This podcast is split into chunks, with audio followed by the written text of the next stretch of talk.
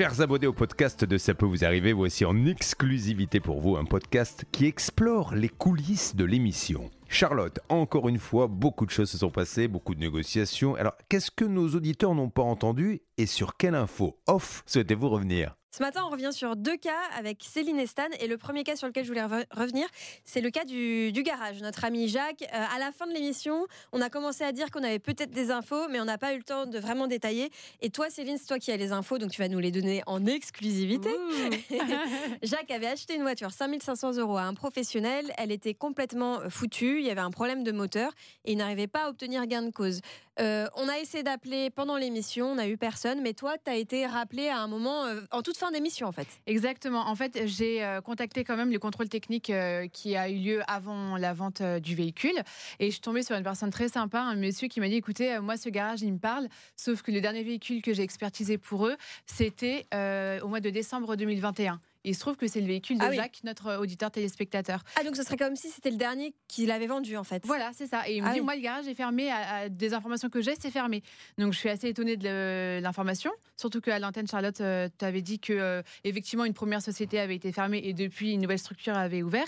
Et, euh, Et c'était à- bien avec cette dernière structure toujours ouverte que Jacques avait Oui. contracté. Donc, a priori, euh, on n'avait pas d'infos comme quoi c'était fermé. Exactement. Et à ce moment-là où je suis à ce stade de la conversation avec le contrôle technique, je reçois un appel sur une autre ligne euh, du vendeur du véhicule qu'on cherche à joindre euh, depuis plusieurs minutes à l'antenne. Et ce monsieur me dit euh, écoutez, j'ai vu votre texto, vous m'avez dit que c'était urgent, donc je vous rappelle, je suis au travail, euh, je suis occupé, de quoi s'agit-il? Donc je lui explique et je lui dis bah, si vous êtes au travail, ça tombe très bien parce qu'on parle d'un véhicule que vous avez vendu et qui pose problème.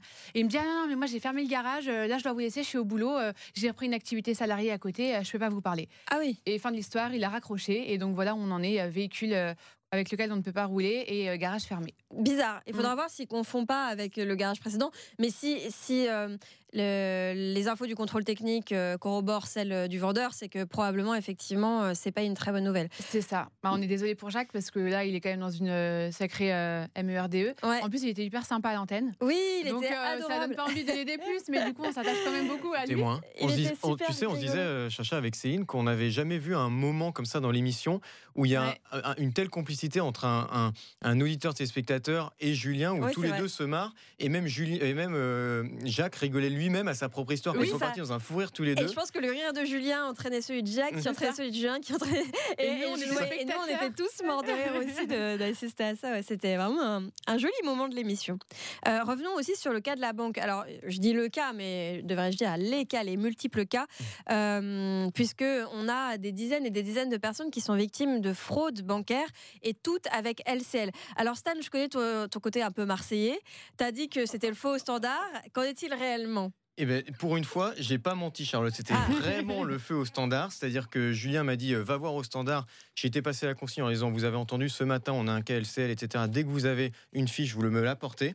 Et à partir de ce moment-là, vraiment, toutes les 2-3 minutes, ils arrivaient juste le temps de prendre le coup de fil. Je leur ai dit vraiment juste le témoin, euh, la date euh, à laquelle il y a eu le piratage, le montant, etc. Sa ville.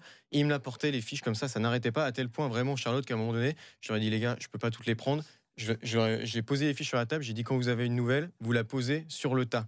Sans compter qu'on en recevait en même temps à la rédac. Euh, Charlotte, JB nous a envoyé pendant l'émission des textos en disant voilà, on a reçu tel aussi par mail, euh, telle, euh, telle fraude, etc. Donc ça n'arrêtait pas.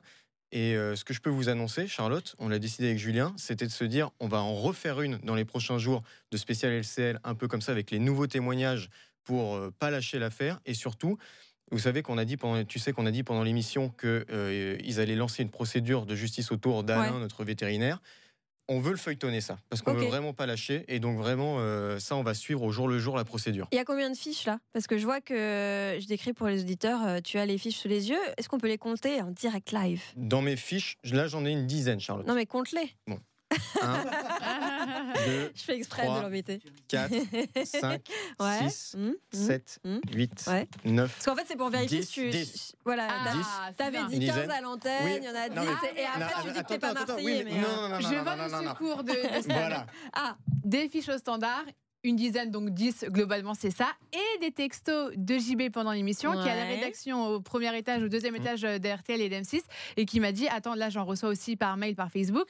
Donc, moi, je rajoute trois fiches au-dessus du paquet. Ça me donne envie ça. de repasser le jingle de David Buron, le kikiment. C'est l'heure du kikiment. Ouais. J'adore vraiment trop ce Franchement, j'ai pas menti. J'ai dit, c'est Julien qui m'a dit une bonne quinzaine et j'avais pas tout à fait compté. Je me suis dit oui, ça doit faire une bonne quinzaine. On n'en est pas loin, franchement. hein, franchement. Mais. Oh, non, non, non. Mais non, j'ai pas menti. Je dis la vérité. Écoutez-moi. Ouais.